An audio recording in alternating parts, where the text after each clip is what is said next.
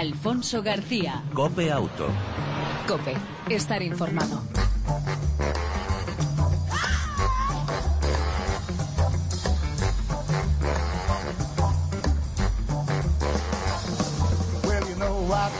Hola, ¿qué tal? ¿Cómo estás? Bienvenido una semana más a este tiempo de radio dedicado al mundo del motor, tanto en las dos como en las eh, cuatro ruedas, ya sabes.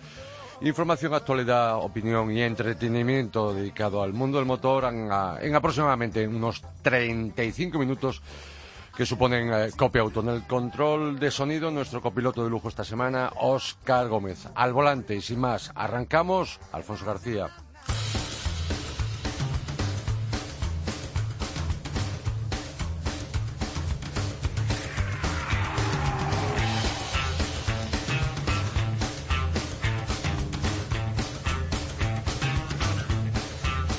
Y arrancamos con la noticia del motor, ¿eh? la noticia de la semana en el mundo del motor, como es la producción de vehículos en España, que crece un 10% en lo que va de año hasta 1,9 millones de coches, según datos de la Asociación Española de Fabricantes de Automóviles y Camiones, ANFAC.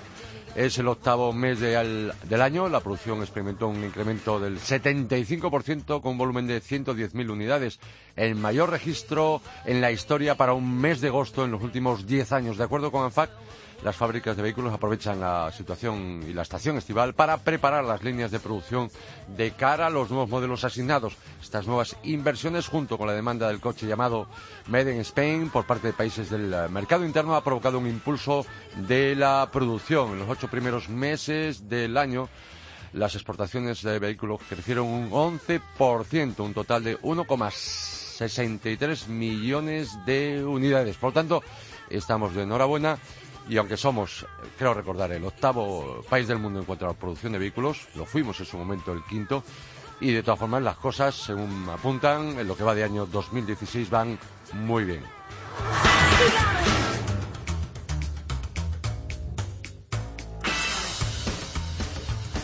Y antes de entrar en materia y hablar de aniversarios, eh, multado por exhibir en su coche la cara de su jefe, un ciudadano ha sido condenado a pagar una multa de 500 euros tras eh, ser denunciado por colocar una pancarta en su coche con una foto de su jefe.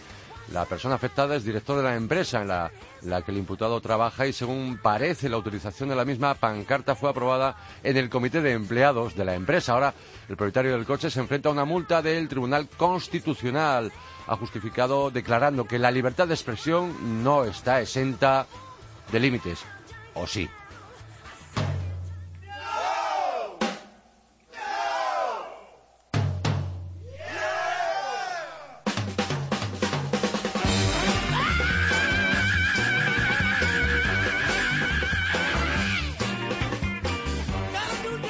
Queremos hablar de una marca tan emblemática como su emblema, como es Jeep, que cumple 75 años de vida, se dice pronto, y queremos felicitarla y felicitar a aquellos que la hacen posible en nuestro país, como es eh, Alfonso Ortín, director de comunicación del grupo Fiat. Ya sabes que aglutina, entre otras, a la marca Jeep en nuestro país. Eh, Alfonso Ortín, muy buenas tardes, bienvenido a Cope Auto. Hola, buenas tardes a todos. En primer lugar, felicidades, aunque lleváis celebrando desde primeros de año, ¿no?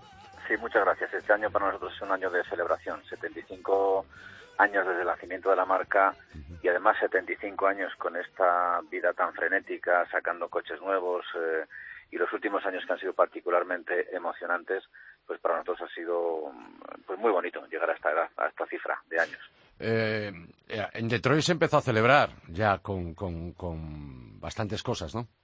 En Detroit se empezó a celebrar, sí, con bastantes cosas. Tenemos lanzamientos importantes este año, pero es eh, simpático ver que desde que nació el primer Jeep en, en 1941, que fue un coche pensado exclusivamente para, para la guerra, para la Segunda Guerra Mundial, nació con ese encargo, con ese propósito, eh, se hizo tan popular entre, entre las tropas americanas que luego pidieron que ese mismo coche se hiciera para uso civil. Y así fue, y así nació la marca. Esa es la historia del origen de una marca como Jeep. A raíz de eso, Jeep ha ido creando segmentos nuevos, ha ido creando diferentes tipos de todoterreno y tanto así que se, que se convirtió en la marca que definía el todoterreno, ¿no? Mucha gente decía, tengo un Jeep, para decir tengo un todoterreno. Efectivamente.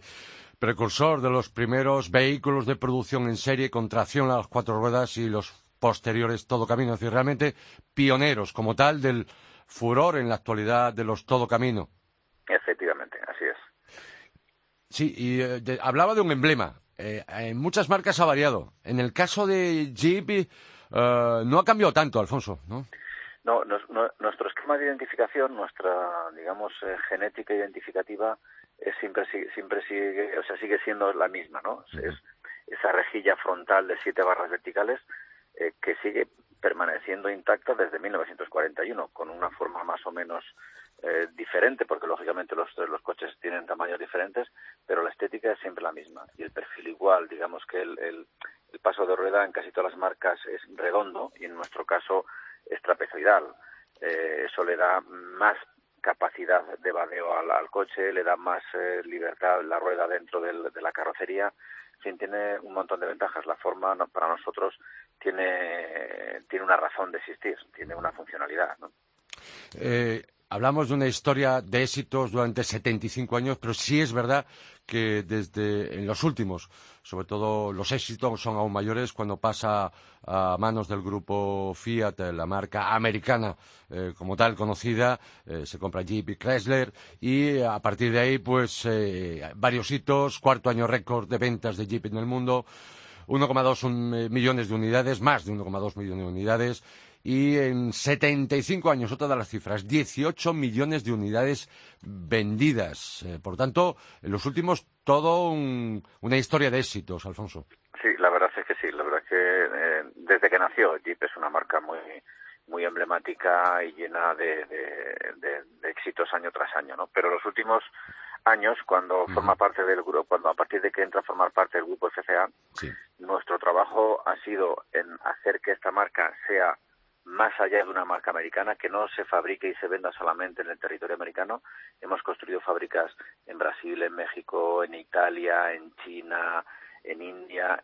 ¿Qué hemos conseguido? Pues hemos conseguido pasar de los 300.000 coches que vendía Jeep cuando lo cogimos nosotros en 2009 a dos millones que vamos a vender dentro de nada. O sea, ya estamos en más de un millón y medio. Bien. Eh, lo hemos hablado a nivel internacional, a nivel de Estados Unidos, pero eh, para celebrarlo, eh, el grupo y Jeep en España eh, lanza una gama realmente muy interesante, muy especial y limitada, gama 75 aniversario en cualquiera de los modelos, ¿no?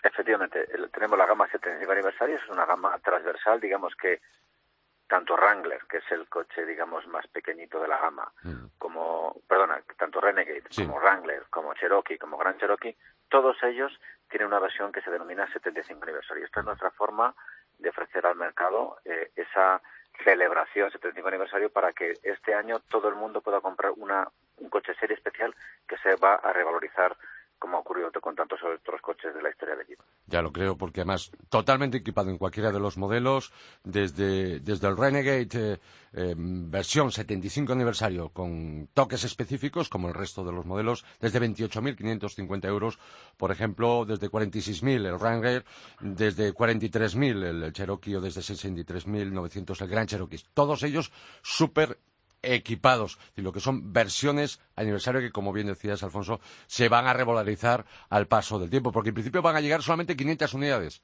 Efectivamente, va a ser 8.000 unidades para todo el mundo y 500 solamente para España. Ah, eh, dos cuestiones más. Eh, hoy mismo se ha presentado en el marco del Salón del Automóvil de Brasil un todo camino del Jeep, como es el Compass, que llegará a España cuándo? El Compass, que ya es un coche que, que, que, viene cargado de historias, un coche que forma una denominación que forma parte de la gama de Jeep, y vendrá al mercado español hacia final del primer trimestre del año que viene. El, proceso de lanzamiento es, nace ahora, se, presenta en Brasil, se presentará también en Los Ángeles y saldrá en el Salón de Ginebra en Europa. Las fotos que estamos viendo ahora en Internet no son exactamente los, la, la misma estética que saldrá eh, en Europa porque por homologación hay cosas que tienen que cambiarse, pero es un coche que yo he visto las fotos esta mañana y francamente es súper atractivo. Ya lo creo. Y además con un frontal muy Cherokee que podríamos llamarle como el mini Cherokee. Efectivamente, muy gran Cherokee. Exactamente. Alfonso Ortín, por último, para no robarte más tiempo, eh, estamos a dos días del Salón del Automóvil de París, uno de los más importantes del mundo, y por supuesto el Grupo FIA, me imagino, novedades importantes que podremos ver allí en la capital parisina. Una de las eh, novedades más importantes del grupo FCA vendrá de la mano de, Alfa Romeo. Alfa Romeo presenta Giulia Veloce, es un Giulia con tracción integral, tracción 4x4, sí. Eh, muy deportivo obviamente. Eh, esto completará a nivel de este año la gama Giulia. Eh, y podremos empezar ya a competir con, prácticamente todas las versiones y con toda la gama de motores, ¿vale? Eso eh, en cuanto a Alfa. Jeep presentará también, eh, bueno, presentará todas las versiones de la carrocería 70 aniversario y, presentará versiones especiales de la mano de nuestra marca de accesorios que es Mopar. Mopar es una marca que personaliza y hace los coches todavía más deportivos, ¿ok? Y en, en Fiat tendremos una serie especial del 124 Spider y algunas cositas también de, del Fiat Panda, nuestro 500, en Fiat, casi toda la gama tendrá guiños de series especiales. Pues Alfonso Ortín, director de comunicación del grupo Fiat, gracias por atender la llamada de Copia Auto y de nuevo felicidades a todos y cada uno de los que hacéis posible Jeep en España. Gracias a vosotros por, por atendernos y gracias a vosotros por tener este interés en nuestras marcas. Un abrazo, un saludo, chao. Gracias. Alfonso García. Cope Auto. Cope, estar informado.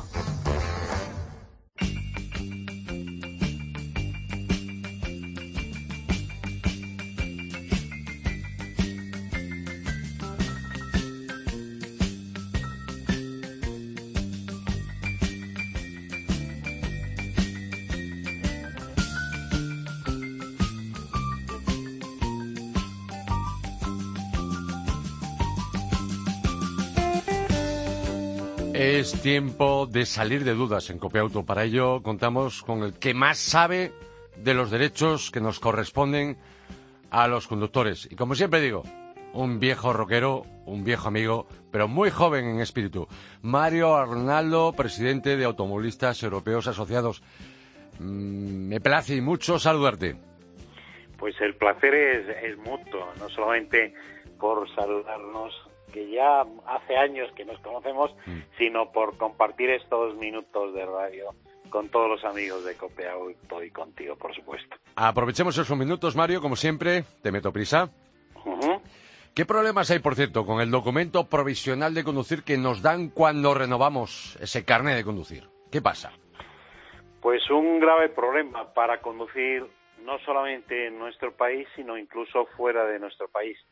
Y esto es algo que, que hemos detectado precisamente a raíz de pues eh, algún viaje que alguien tiene que hacer a Europa, concretamente a Francia, y allí em, resulta que nos encontramos con que eh, sabes que ahora se renueva el carnet de conducir no yendo a las jefaturas provinciales de tráfico, sino se hacen a través de los centros de reconocimiento médico, que mientras eh, eh, nos dan el definitivo, el carnet definitivo, pues nos facilitan un documento provisional. Pues bien, el problema que se ha planteado y que se nos plantea, y por eso hemos pedido a, al ministro del Interior que dé solución al respecto, es que eh, resulta que eh, con el documento provisional de conducir que te dan en los centros de reconocimiento médico.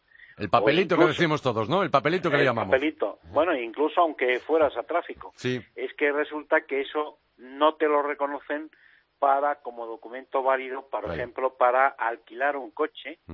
Eh, pero no solamente fuera de España. Sí. Ninguna empresa de alquiler de coches aquí dentro de España reconoce la validez de los documentos provisionales, porque tú fíjate cuál es el problema que en, en, en Francia, eh, bueno, no me reconoce el documento provisional, pero en España sí. Bueno, pues en España las empresas de alquiler de coches tampoco y no podrías alquilar un coche ni en, España ni fuera de España y por eso es algo irresoluble porque el problema está en que el documento, los permisos de conducir los expide no la Dirección General de Tráfico, sino la fábrica de moneda y timbre. Y entonces, ¿qué ocurre? Que aunque fuéramos a tráfico, aunque fuéramos a tráfico por, para explicarles el problema, o ya tengo un viaje, es muy urgente. Eh, es que tráfico tampoco te podría dar el carnet definitivo. Y el problema también es que, fíjate, nosotros veíamos decir, bueno, pues vale, de acuerdo, eh, oiga, entre tanto me dan el documento, ¿cómo lo resolvemos? Pues sacando el permiso de conducir internacional, pues tampoco, porque ahora resulta que el carnet internacional está modificado en el año 2011 y resulta que para acreditar la validez de ese permiso de conducir internacional, pues tienes que llevar además el documento eh, definitivo, el carnet de conducir español, con lo cual no resuelves el problema. Es decir, bueno, pues oiga, pero si antes yo podía con un permiso internacional, que eso sí te lo piden en el momento en la jefatura de tráfico, pues dices, bueno, pues con esto ya acredito que tengo carne de conducir y bueno, pues podría salir del paso, pues tampoco. El problema es un problema grave. nosotros desde Automovilistas Europeos Asociados hemos pedido al ministro del Interior que dé solución porque si fuera de España no me reconocen la validez de los documentos provisionales, pues difícilmente, mientras hacemos la renovación del carne, eh, pues difícilmente vamos a poder eh, tener un documento válido para conducir, no solamente en, en Europa, sino también incluso en nuestro país si queremos alquilar un coche. Además, cada año más de dos millones y medio de conductores. Desde 2010 ya, como bien decías, no es necesario ya tráfico. Por lo tanto, más de mm, dos millones y medio todos los años tienen problemas para eso, para, para lo que tú comentabas, para alquilar eh, o para viajar por, por Europa o incluso a viajar por el mundo porque no es válido ese permiso internacional de conducir tampoco. Es que fíjate, hemos hecho gestiones precisamente con cerca de la administración francesa. A través de la de la Dirección General de Tráfico francesa eh, hemos pedido y nos han confirmado que no tiene validez el documento provisional español. Hemos pedido también ayuda al consulado eh, español en Francia a, a, través de la embajada y el problema es irresoluble. Fíjate, hay problemas que dices, bueno, pues es que me encantaría poderle ayudar. Y, es que no puedes, porque la única solución que tendría es que, bueno, pues que las propias jefaturas provinciales de tráfico, eh, para casos como estos, pues pudieran expedir un documento definitivo. Pues, y además es que no entendemos cómo es que, por ejemplo, si tú vas a una comisaría a renovar el carnet de conducir, perdona, a renovar el carnet de identidad o incluso a sacar el pasaporte, es que el documento definitivo te lo dan en el momento, en las comisarías. Eh, y sin embargo, el permiso de conducir, pues tráfico no lo expide. Y este es un problema que, ya digo, eh, es irresoluble si no tienes el documento definitivo y no lo tienes en tanto tráfico no, o en este caso la fábrica de moneda de timbre no te envía el documento definitivo, que además incluso suelen tardar pues varias semanas en enviártelo y que además incluso el problema también se plantea porque no hay posibilidad, no, como lo tráfico lo manda por correo ordinario incluso, que no tiene la, la precaución de decir, bueno, pues lo voy a mandar certificado para saber qué día ha salido y le voy a hacer el seguimiento para ver cuándo puede llegar, pues no, tampoco puedes hacer el seguimiento, incluso eh, el documento, aunque te digan que la fábrica de moneda te lo ha enviado, como es correo ordinario, pues no hay constancia de y se puede perder. Pues Mario Arnaldo, eh, una vez más, gracias, como decía el arranque, por sacarnos de esas dudas, que son muchas, a los eh, conductores y hasta una próxima ocasión. Que pues esperemos que se haya solventado. Bueno, esperemos que sí, y además sobre todo porque fíjate, y además cantidad de profesiones, tú lo sabes perfectamente que tienes que estar todo el día viajando eh, que eh, bueno pues que te manden a un corresponsal que te manden a hacer una prueba eh, que tengas que ir a Francia. Y resulta que tienes que vas en el avión te bajas al aeropuerto pensando que con ese documento provisional puedes alquilar un coche. Pues no ni te van a alquilar un coche ni te van a reconocer la validez de ese carnet en tanto no exhibas el carnet definitivo. Y no lo tienes pues porque las autoridades españolas no dan ya en el acto el carnet definitivo. Mario Arnaldo, de nuevo, gracias por atender la llamada Copiauto. Un fuerte abrazo. Un cordial saludo. Chao.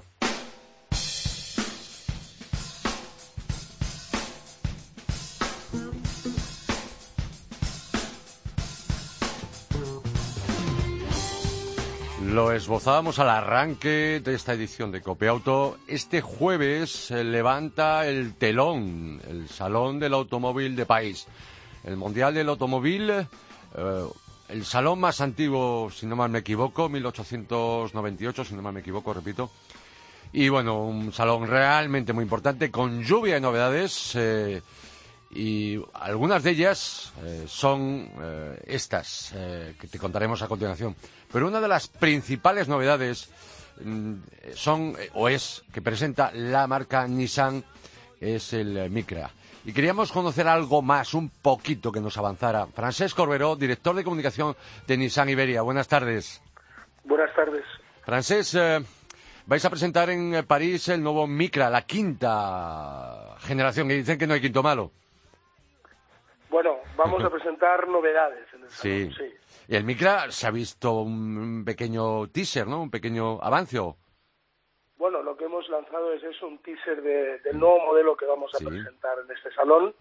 Y obviamente, a puertas del salón, mm, desgraciadamente, poco más os puedo avanzar. No se puede adelantar eh, nada de nada. Eh, sí dicen que será la base del, del nuevo Yuke, ¿no? Tampoco se puede adelantar, ¿o sí? No, yo creo que, que crossover, la gama crossover de Nissan claramente es, es, totalmente diferenciada de lo que es nuestra propuesta hoy en día en el segmento B o en el segmento compacto C con el Pulsar. son, son gamas distintas. Lo que sí es cierto es que la marca Nissan en los últimos años lo que está intentando es rejuvenecer toda nuestra gama de modelos, tanto los vehículos comerciales como los vehículos de pasajeros, dándoles un sello distintivo en el frontal de los vehículos sobre todo para que sean reconocidos a nivel de la opinión pública y sean claramente eh, definidos y relacionados con la marca Nissan, con esa V que está en el frontal, en el grill frontal de todos nuestros vehículos. Lo que sí es cierto es eso, que en estos, en estos últimos años hemos rediseñado toda la gama de hacerla mucho más eh, corporativa, la marca tiene mucho más fuerza hoy en día y el diseño es uno de los componentes más importantes de toda la gama Nissan. Aunque tú no lo vamos a decir, eh, por lo que se ha podido eh, saber, eh, crece el diseño, como bien apuntaba, ese rompedor y obviamente sigue la línea de la marca. Y aunque siempre estuvo a caballo entre un segmento y otro, es decir, entre los pequeños y los compactos, en este caso parece ser que ya entra el Micra en la categoría casi de los compactos, ¿no? Casi, casi. en día nosotros tenemos en la gama, la gama el segmento B lo tenemos muy bien cubierto con el actual Micra y con el Nissan Note. Sí.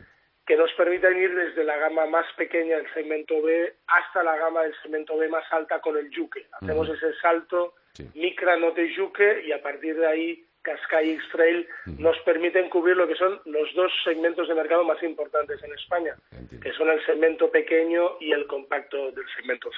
Esperaremos a este jueves para ver cómo es el nuevo Micra, que estoy convencido que nos va a sorprender a todos de forma muy grata. Lo que sí nos podrías adelantar, Francés, es cuándo podrá llegar a nuestro mercado, cuándo podrá eh, eh, acceder el usuario a un Micra.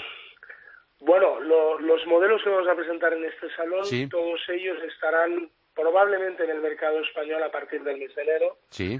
Y por lo tanto, dentro de muy poco tiempo iniciamos la producción de estos nuevos modelos y por lo tanto esperamos que en enero ya estén en el mercado. Yo lo que sí remarcaría, si cabe, es que en cualquier caso en el salón todo lo que se presenta está muy enfocado a nuestra visión de movilidad inteligente del futuro y cada día más cualquier modelo de la gama Nissan está empezando a incorporar la tecnología de movilidad autónoma que a partir del 2017, eso sí, con el lanzamiento del nuevo Qashqai, eh, tendremos ya la primera versión de crossover con ProPilot que nos permitirá conducir por el carril de la autopista sin, eh, de manera totalmente autónoma.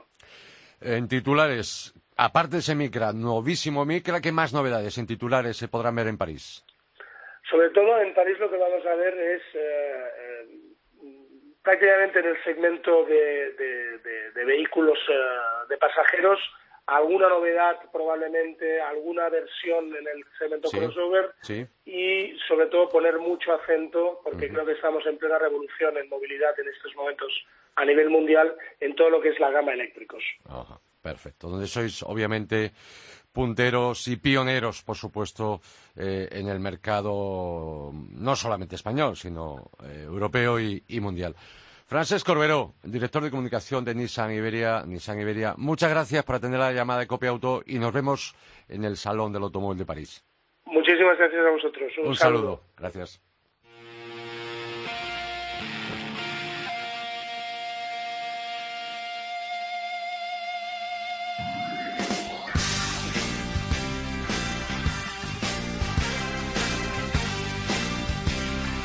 Y siguiendo con el Salón de París, ese salón que nació ya por 1898, más de 100 años de historia, cerca de un millón y medio de visitantes esperan en esta edición.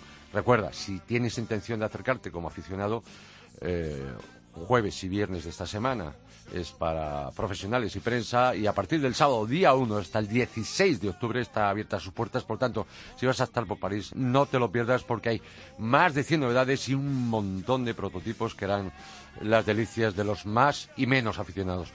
Eh, se calcula que también en torno a unos mil eh, periodistas. Sí te adelanto que eh, marcas que no van a estar, como es Volvo, Mazda, Ford, Alpine, Lamborghini, Bugatti, Aston Martin, no van a estar presentes en ese salón del automóvil de París.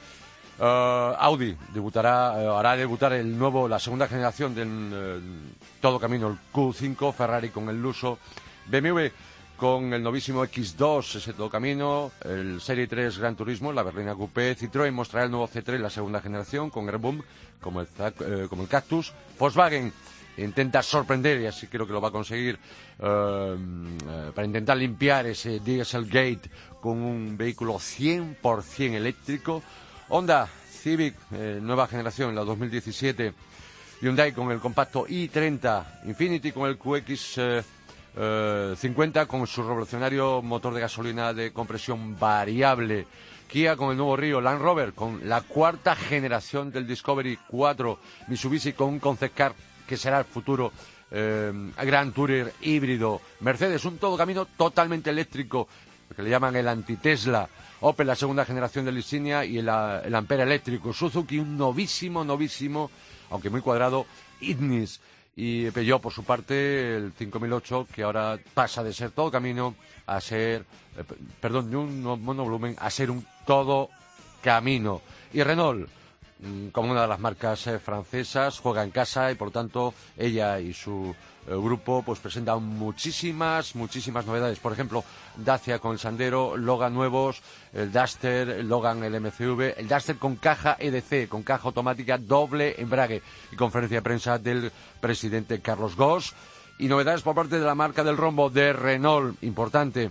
Va a haber una grandísima novedad que no han podido comunicar. No se desvelará hasta la mañana del próximo jueves. Estaremos muy pendientes aquí en Copeauto. Te contaremos algo realmente muy importante para la marca Renault. Pero aparte de eso, el Grand Scenic, el, eh, el Pickup, el Alascam, el Zoe con más autonomía, el Twingo GT, el Clio RS y por supuesto un novísimo, totalmente nuevo eh, Renault Coleos. Por lo tanto, la marca del rombo tan importante en nuestro país por sus factorías va a ser eh, principal protagonista de la próxima edición del Salón del Automóvil de País.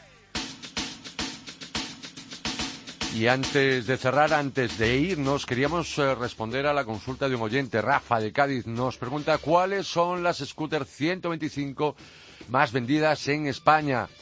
Eh, sí, amigo, esas que se pueden conducir con carnet de coche, el que tenemos todos. Te voy a dar seis pistas, eh, los seis primeros, con datos obviamente de los modelos más vendidos en España en esa categoría, scooter pequeña. La Kinko Agility City, con ruedas de tamaño medio y un hueco para casco. Su precio imbatible no llega a los 1.900 euros.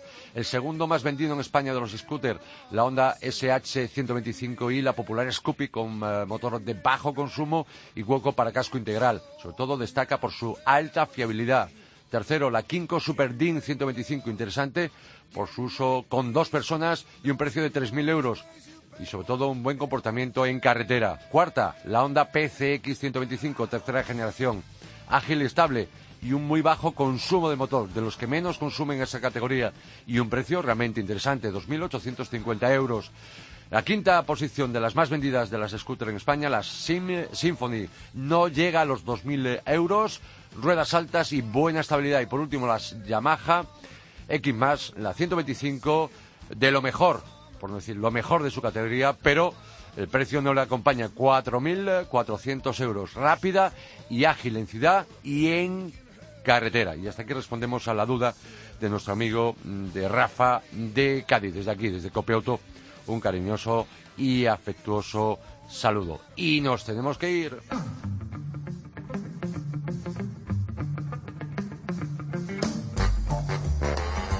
Este fin de semana nuestra recomendación, por supuesto, repito, si estás por o vas a estar por eh, París a partir del sábado, una cita realmente muy interesante hasta el 17 de octubre, muchísimas novedades para todos los aficionados, cuidado a los coches y a las motos y a la competición y a los clásicos, todo todo un salón.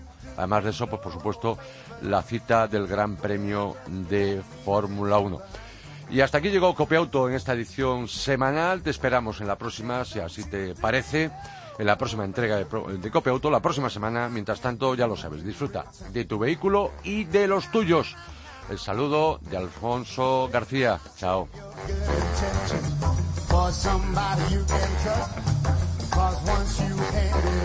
Alfonso García. Cope Auto. Cope, estar informado.